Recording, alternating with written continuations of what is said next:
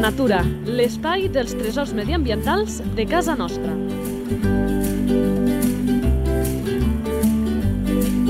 Un espai conduït per Francesc Balanyà. I no ens cansem eh, de repetir, molt bones a tots i a totes, que conduït per un servidor, però sempre molt ben acompanyat.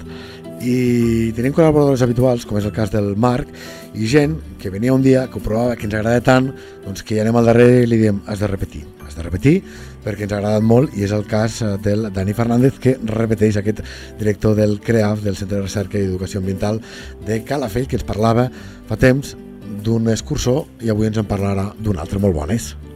Hola, molt bones. Amb un eh, centre d'educació ambiental eh, de Calafell que si a un servidor ja li agrada anar a Calafell, doncs veure aquell espai és fantàstic. En vam parlar una mica l'altre dia, avui farem també algun, algun apunt, però també si us apropeu mireu l'agenda d'activitats eh, que fan perquè molt bona tasca que, que es fa en aquest municipi penedesenc, en aquest eh, CREF. Anem ja ràpidament a conèixer el nostre animal.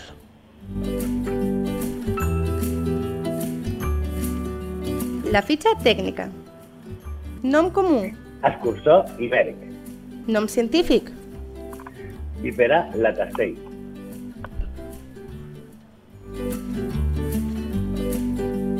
Dèiem a l'inici que parlem eh, d'un altre excursor amb el Dani, era el Pirinenc, que segurament és el que, Dani, ens ve tots al cap. I, i jo crec que t'ho vaig dir a l'altra entrevista, que al col·le de petit ens deien allò de que a Catalunya, jo ho recordo, eh, que m'agrada molt la natura ja llavors i el tema dels animals, posar uns ulls com a plats, i ens deien, no només al meu col·le, sinó tot arreu, l'única serp verinosa que tenim al nostre país, a Catalunya, és aquest excursor pirinenc, perquè ja no dèiem excursor pirinenc, dèiem l'excursor que estava al Pirineu. Eh? Eh, què passa? No la coneixíem, no ho sabien, els profes no ho explicaven bé? Bueno, eh, l'escursor ibèric és un, és un escursor que és poc comú, és poc abundant. Llavors és més difícil de trobar. Tot i les poblacions, la, les densitats poblacionals amb l'escursor ibè- eh, pirinenc són més grans i llavors és més fàcil de trobar. Clar. I potser que, que les, on, on trobem la distribució de la- de l'escursor pirinenc pues és més fàcil de veure que, que els altres. Eh, I a més també recordàvem en aquell podcast, molt recomanable, el que ens feia el Dani sobre aquest excursor pirinenc, que jo també apuntava que eh, la gent de, de, del CRARC també ens alertaven als primers podcasts que fèiem amb la cerverda, que també és verinosa, el que passa que té un verí molt endarrere i per tant és molt complicat que aquest verí traspassi a les persones per, per una picada però també perquè aquella frase que diem que no hi ha certs verinosos a Catalunya, doncs matitzar-la una mica. Eh? Vinga, va, Sí. seguim ara, eh, tornem amb aquest excursor, no va dir pirinenc, no, ibèric, amb aquest excursor ibèric per saber-ne una mica quant temps viu. Esperança de vida. Bueno, doncs aquesta espècie, eh, l'esperança de vida que s'ha vist, sobretot a cautivitat, perquè no, no s'ha no s'ha pogut eh, Testar o conèixer amb... conèixer en, en, en estat salvatge, perquè és molt difícil fer el seguiment, eh, ronda entre els 15 i 20 anys. Bueno, Déu-n'hi-do. Alimentació. Pues L'alimentació principalment eh, són petits micromamífers i rèptils, eh, que varia molt des dels juvenils, poden alimentar-se d'invertebrats, i rèptils, sobretot, la seva alimentació es basa en això. Després, quan són adults, doncs ja poden menjar ocells i, i, i micromamífers. Són ratolins, talpons... I... Mm.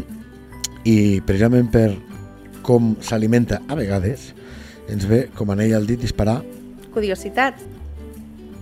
Pues té una curiositat que és que per l'hora de caçar els animals eh, fa servir la punta de la cua. La punta de la cua és una coloració normalment a la, a la gran quantitat, a la, a la distribució i peninsular, en la punta de la cua, per la part de sota, és de color groga. Excepte les poblacions, les poblacions molt concretes, que, que són les catalanes i aragoneses, que tenen la punta de la cua negra. Aquesta punta de la cua la fan servir per... la mouen com si fos un cuc per atraure les preses. És a dir, o per avisar de que, o per mossegar, no? Atreure, atreure la depredació o atreure el, a l'alimentació cap a aquesta punta de la cua i després poder mossegar. I es diu caudal loring. Mm. I, I la meva pregunta, perquè has dit de les poblacions catalanes i aragoneses, eh, això fa que parlem d'una subespècie o, o encara no? No, és un ecòtic. S'ha fet genètica i són genèticament iguals totes. Així que no... A veure, sí que hi ha una... Genèticament hi ha diferències a les poblacions de, del, del sud de, de, de la península ibèrica, però curiosament eh, les poblacions catalanes i les que tenen al voltant, que no tenen la punta de la cua negra, genèticament són iguals. Caram. Hàbitat. Pues principalment eh, els hàbitats, no podem centrar-nos en un hàbitat en concret. A Catalunya sí que els trobem, la trobem a, a, sobretot a, a, a alta muntanya, eh, a partir dels 1.000 metres, i, i és, una, és una espècie que, que li agrada molt les zones de roquissar, eh, a prop de, de boscos o a marges de boscos. Tot i que també doncs, a algunes poblacions ibèriques podem trobar zones de, de més de, de, de dunars o zones més àrides.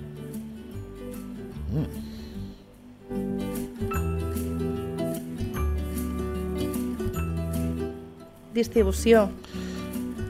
No sé si el nom li fa justícia, això d'excursor ibèric, però quan parlem de distribució. Però parlant de distribució, jo parlaria més de la distribució de Catalunya, Mm. eh, eh, ja que és, està molt fragmentada, la podem trobar al, al sistema, al, al, al prelitoral català, eh, i doncs, a, la, a les serres litorals i prelitorals, i, i la podem trobar també una població aïllada a la, a la població de Noguera i al Pallars Jussà i a l'Ar- i a l'Urgell. És una, bueno, eh, també la podem trobar als ports i, i, i bueno, després ja dels ports cap a baix, cap a la zona de València, sí que té una, una, distribució més, més contínua que a Catalunya, que està molt fraccionat. Clar, i això de que estigui tan eh, fraccionat a mi em fa preguntar aquesta qüestió. Salut de l'espècie. Bueno, eh, és l'únic excursor que tenim a la, a la península ibèrica d'Espanya que, que està catalogat com a vulnerable, degut a que les poblacions són de baixes densitats i molt fragmentades. Llavors, pues, eh, la salut eh, no és molt bona, degut a que tampoc eh, està preparada pues, a aguantar quan hi ha incendis o quan eh, hi ha pèrdues dels hàbitats, que pateixen molt, no toleren molt la presència humana, eh, doncs baixen les seves poblacions. Això junt amb la seva reproducció, que és bi o trianual, doncs fa que no es recuperin tan fàcilment. Llavors, cada vegada que hi ha una agressió a l'hàbitat, doncs, eh, la, les seves poblacions poden desaparèixer.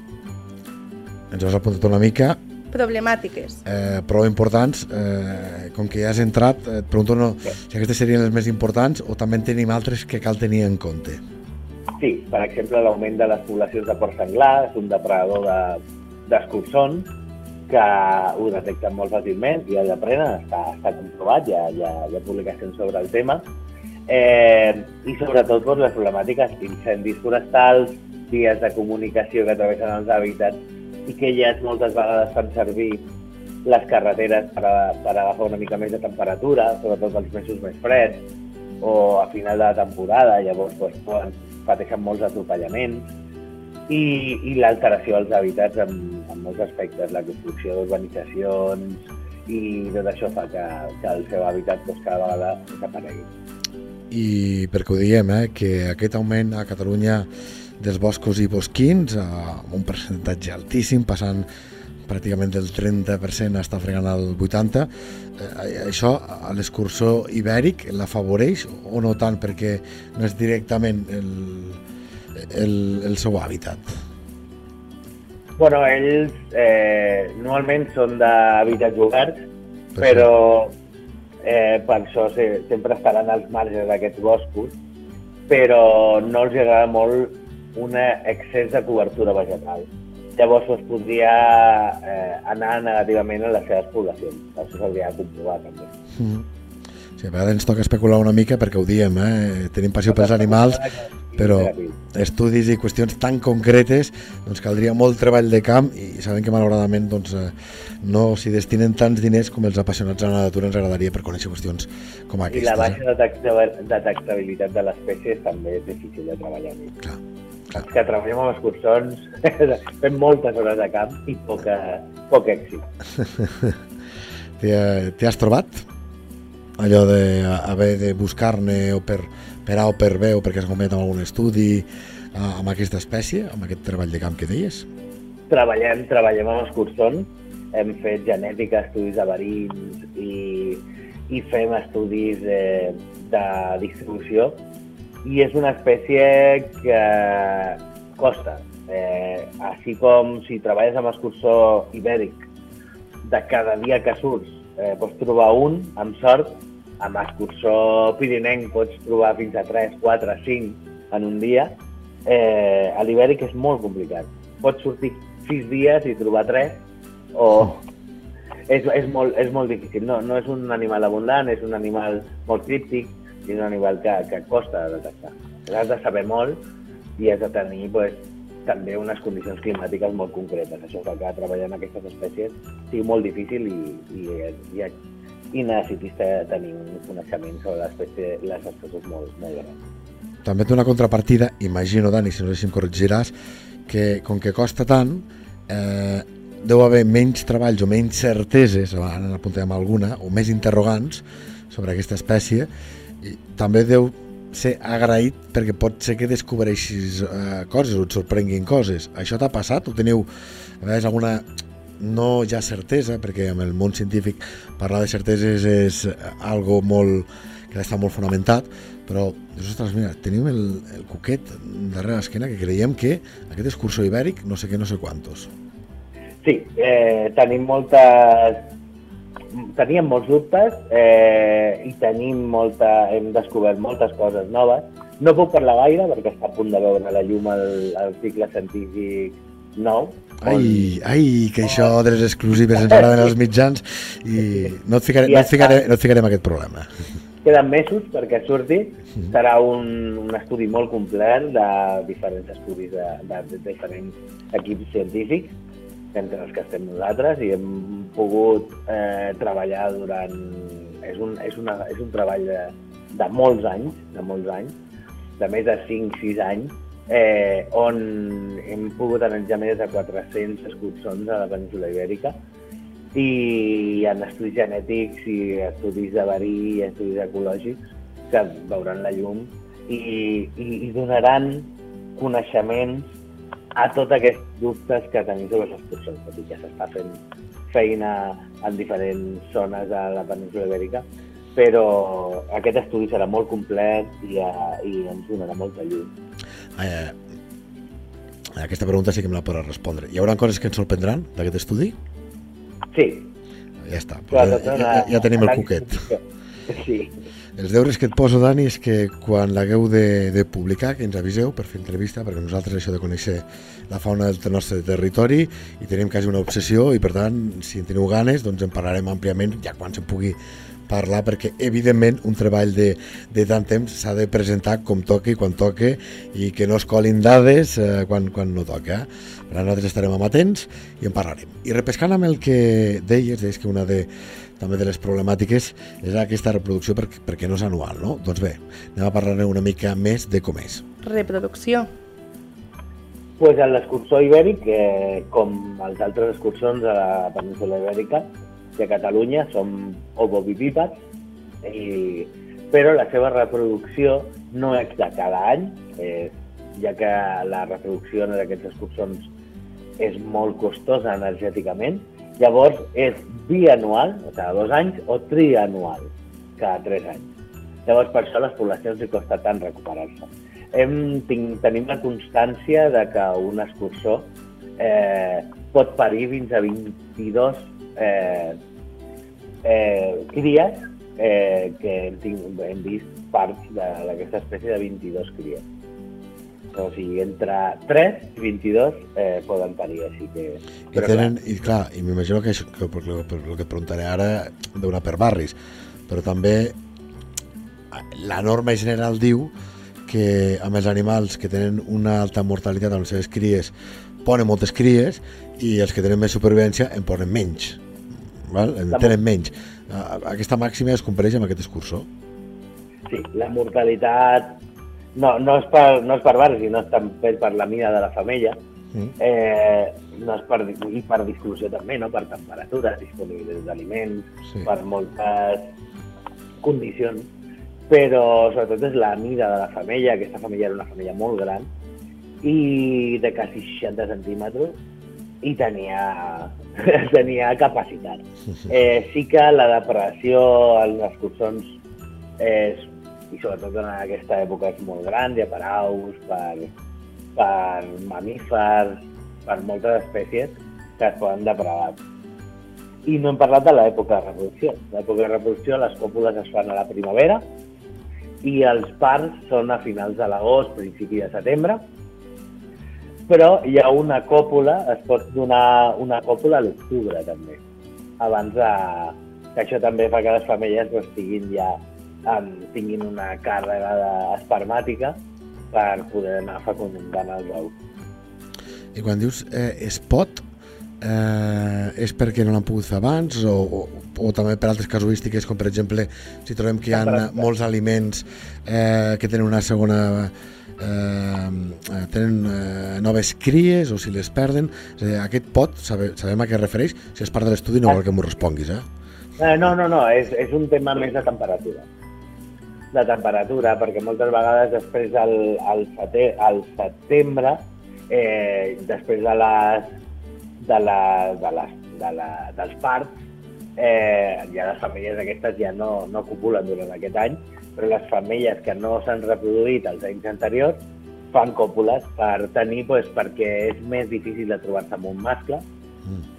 Que la, la, la, o sigui, l'hàbitat d'un mascle és d'uns 1.400 metres quadrats, eh, on engloba normalment l'hàbitat de dos femelles que són d'uns 400 metres quadrats, l'hàbitat d'una femella. Llavors, el, trobar-se moltes vegades és difícil. Llavors, pues, aprofitant pues, aquests moments i es troben durant la tardor per fer una còpula i fer una retenció espermàtica per després poder fecundar els, els folicles. Mhm. Hi ha dimorfisme sexual entre l'espècie? Són diferents, mascles Eh. i femelles? bueno, eh, a simple vista és molt difícil. Eh, sí que s'havia parlat s'havia parlat de que les femelles tenen unes, eh, els mascles, perdoneu, tenen unes taques a les escames supralabials, tot i que jo he trobat una femella amb taques a les supralabials. Això ja descarta una mica aquesta, aquesta, A més, eh, aquesta, aquesta teoria. Però sí que els mascles tenen la cua més llarga i, i es pot diferenciar pel número d'escames de la cua. i Però sí, sí. s'hauria de mirar entre la cloaca i la punta de la cua. Això amb un excursor segurament no és la millor idea. Nosaltres que treballem amb ella ens hem acostumat, sí. Una persona, una persona a simple vista és difícil. Sí que els mascles són una mica més estilitzats, les femelles són més ossudetes, sobretot a l'últim terç, però això ja és més de- d'una persona que ha vist molts. És que jo crec que per gruix de la població el que necessitem saber és això que ve ara. Identificació a la natura. És a dir, quan veiem una serp, saber si allò que estem veient és un excursor ibèric o no. És a dir, com és aquest animal? Com direm, ep, sí, és un excursor ibèric. Bueno, és fàcil, no? El que hem parlat amb l'excursor pirinenc ho podem, tot això ho podem eh, traslladar a l'excursor ibèric. Eh, seria l'ull, la pupila vertical és exclusiva només, i torno a repetir, només a la península ibèrica. No apliquem això fora perquè podem acabar molt malament.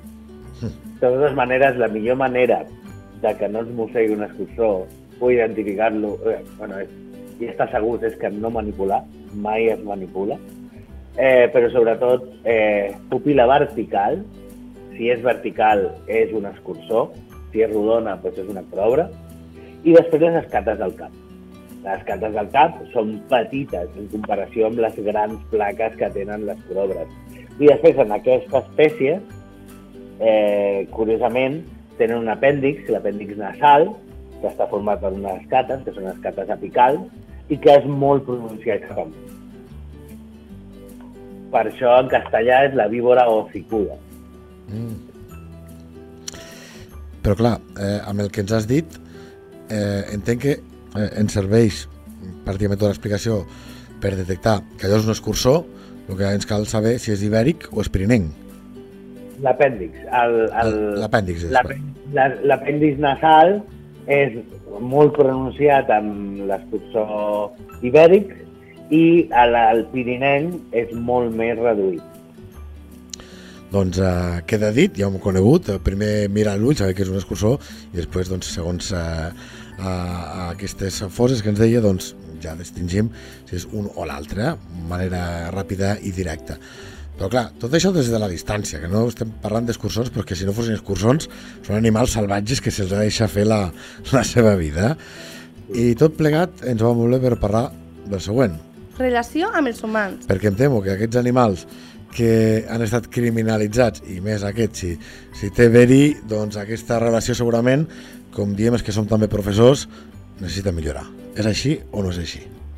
És una relació difícil, vale? perquè la manera de protegir-se que hem tingut els humans des de sempre, sense haver un coneixement. Ara tenim molts llibres, tenim molta informació a la, al palmell de la mà, no? En un mòbil podem eh, esbrinar moltes coses. Antigament no es podria saber i llavors pues, moltes vegades era més fàcil matar que, que després pues, que, que haguessi algun, algun problema. Per sort, per sort, hem, hem millorat i per sort per ells també moltes vegades i ara doncs, tenim molta informació i, i la, però igualment la relació amb pobles de, de muntanya jo he, he tingut la sort de treballar a pobles on aquestes espècies estan dins del mateix poble i m'he trobat molta gent que té molta versió i que no vol saber res i que les mata i que... però també hem trobat hem trobat pobles on hem vist un escursó a l'església del poble, a la mateixa paret, i, i parlant amb la gent ens han dit bueno, eh, estan aquí i viuen aquí i també doncs, fan un bé, no?, menjant ratolins i rates. Eh, hem trobat de tot una miqueta. La, la part negativa és que la gran majoria de la gent les mata eh, perquè no perquè és el que és un, una por no intrínseca que ja ve, això ja ve d'una protecció ancestral, no? Encara passa, Sí, perquè això sí que abans era ep, una serra matem-la, jo puc arribar a entendre que hi hagi gent que, que hi té por, perquè no deixem de ser éssers culturals, i la cultura l'ha associat sempre doncs, a, un animal, la mateixa Bíblia, sense anar gaire més lluny, amb el llibre més venut de la història de la humanitat. Eh? Eh, puc arribar a entendre això, però no sé si acabaria d'entendre que a dia d'avui se les segueixin matant per aquest temor. Una cosa és que t'allunyis, una altra cosa és que amb algú que no li faci por li diguis allunya'm d'aquesta zona, però us consta que encara es matin per, per aquest temor? Sí, sí, sí, sobretot eh, gent pues, que, treballa, que té ovelles, que té vaques. Jo he parlat a, a, amb, amb, amb escurçons i fins i tot agafant mostres a Àlava, va ser. Em vaig trobar amb un senyor que tenia les vaques allà i em va demanar, porta-te-la i no la deixis aquí, perquè si la deixes aquí la mataré, perquè li mossega els xais i es moren. Llavors tenen aquesta, aquesta versió. Llavors, doncs, eh, no saps què fer en aquell moment, perquè dius, ostres, jo no puc tras, trasllocar un animal perquè, perquè això, però si la deixes allà i el senyor la veu, acabarà matant-la.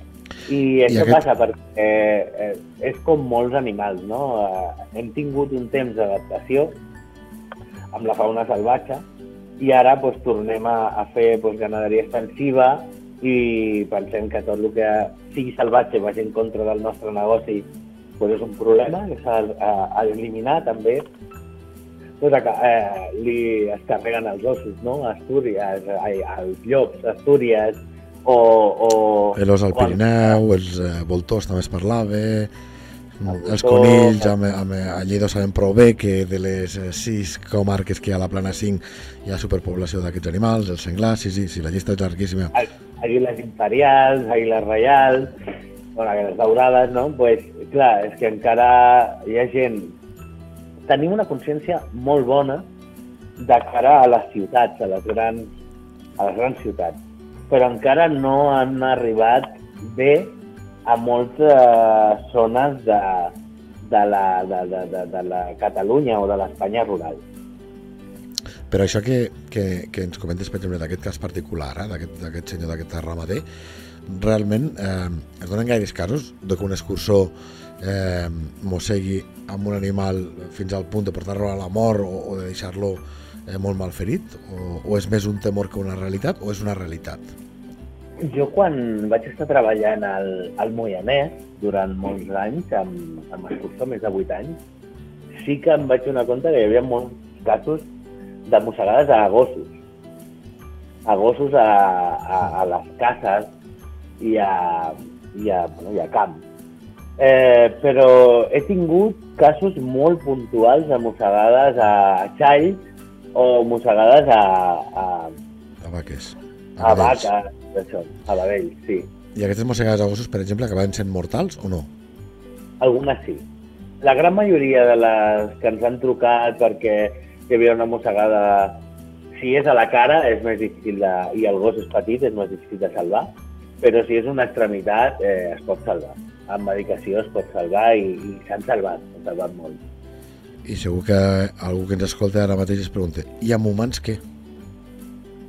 En humans eh, la mortalitat és molt baixa, la- l'índex de mossegades són uns 400, seran unes 400 mossegades a l'any i la mortalitat és baixíssima, baixíssima. O sigui, a l'any que més eh, pot morir tres persones, però la, la, la norma és que no mori ningú. Ara s'han canviat els protocols, l'any passat vam col·laborar amb la, amb la, amb l'ajust no, dels protocols d'actuació en cas de mossegada d'excursor i la veritat que, que hi ha un protocol molt ben marcat i, i que funciona.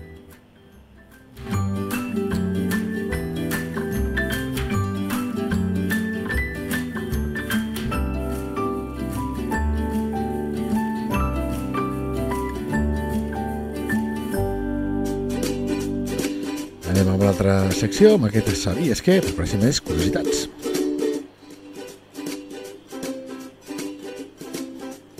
¿Sabías que...? Doncs eh, toca parlar d'aquella forma tan característica que té la cara, no, Dani?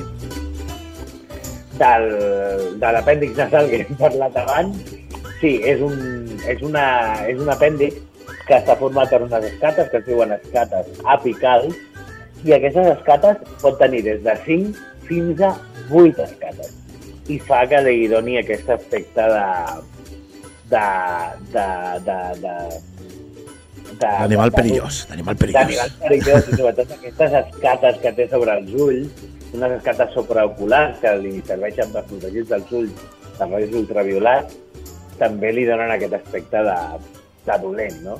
Tot i que, per mi, eh, són unes serps molt tranquil·les i que no mosseguen si no és estrictament necessari per defensa o per alimentació.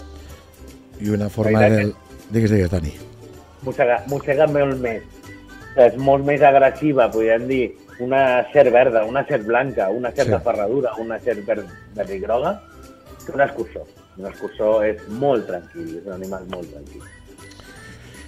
Eh, cert, que aquesta forma del cap eh, perillós, que la gent identifica amb escurçó i que animals i humans fa que la gran majoria girin cua, crec que ho parlarem també a l'últim podcast, l'han copiat també altres tipus de serp que tenim a casa nostra, no?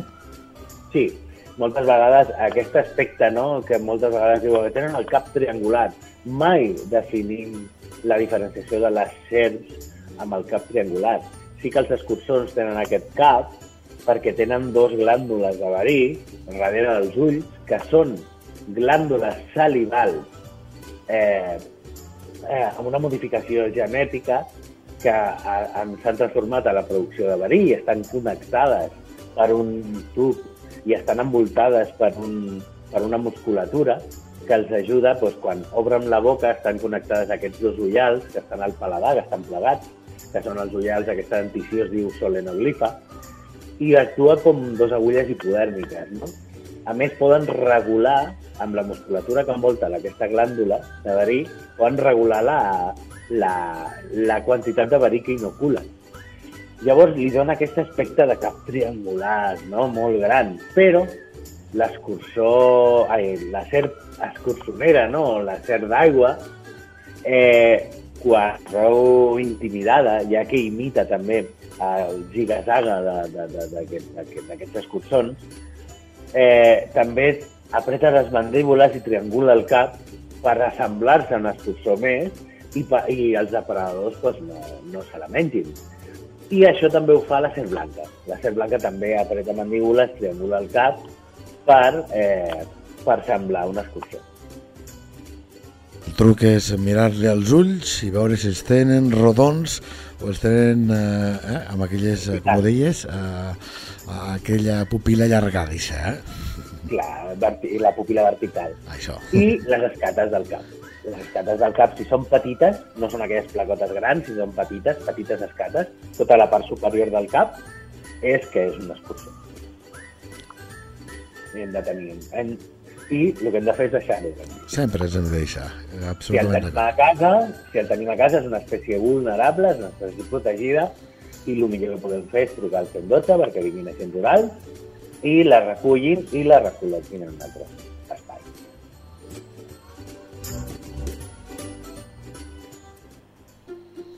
I arribem al darrer espai, en aquest que ens fixem amb la vinculació de l'animal amb la llengua. Natura a punta de llengua. Parlàvem sobre frases fetes d'excursons amb el Dani, al darrer programa, ho podeu recuperar, ja sabeu, els tenim tots penjats en aquest espai de lleida24.cat, hi ha moltes de frases fetes, i avui ens fixarem amb els noms pròpiament que ens deia al principi d'aquest espai aquest di- director del CREAF. Nom comú, eh, excursor ibèric. Certament la distribució la trobem arreu de la península, mm, principalment, però també al nord d'Àfrica. Per tant, un nom Sí, Ah, en català encertat. I en castellà, com era? eh, la víbora hocicuda o víbora de la tasse, també es diu. Que també té, mm, podem dir-ho així, eh, coherència, no?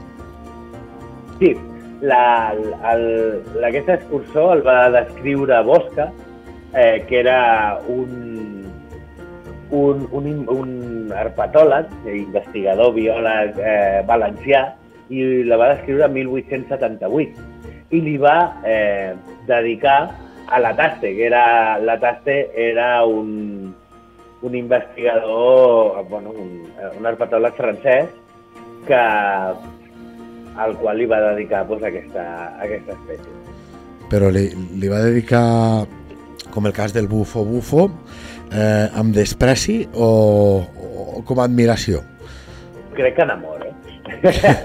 Clar, és que la, la, la història de, del conde de Buffon eh, amb, amb el tema dels, dels gripaus i, i les granotes, el ranitzae, mm, va ser justament per lo contrari, per ser per, per despreci que un investigador va dedicar al, a l'altre, el que és considerat per la taxonomia, doncs a aquell animal, o sigui, aquell cognom, perquè era considerat l'animal més repugnant que, que hi havia, eh? per això et feia la, la pregunta, Dani.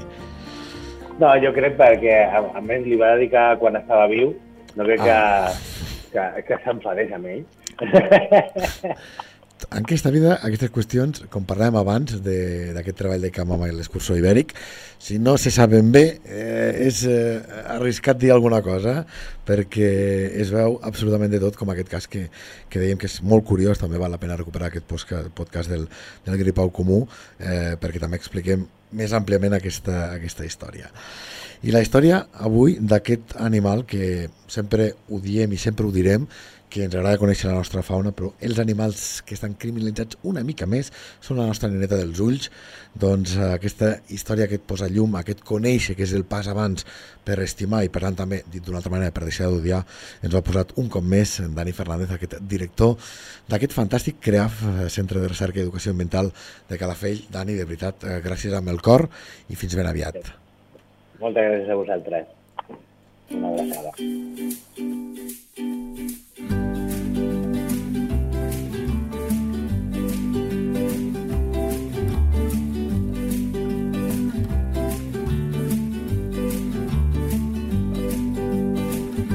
La teva entitat vol explicar un tresor de casa nostra? Un animal, una planta o un indret? Si és així, envia un correu a lleida24 arroba lleida24.cat. Lleida Natura, l'espai dels tresors mediambientals de casa nostra. Un espai conduït per Francesc Balanyà.